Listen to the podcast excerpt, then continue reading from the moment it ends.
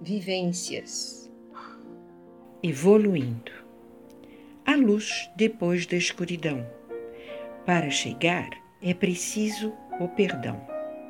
Sem mágoas nem conflitos, esqueça todos os gritos.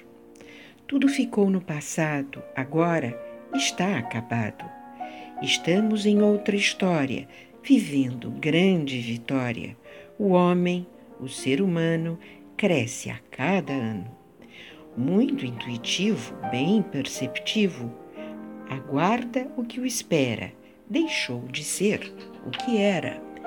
Agora mais consciente, tendo o controle da mente, conhece a ilusão sempre na plena atenção. Hoje está completo, sendo um ser liberto.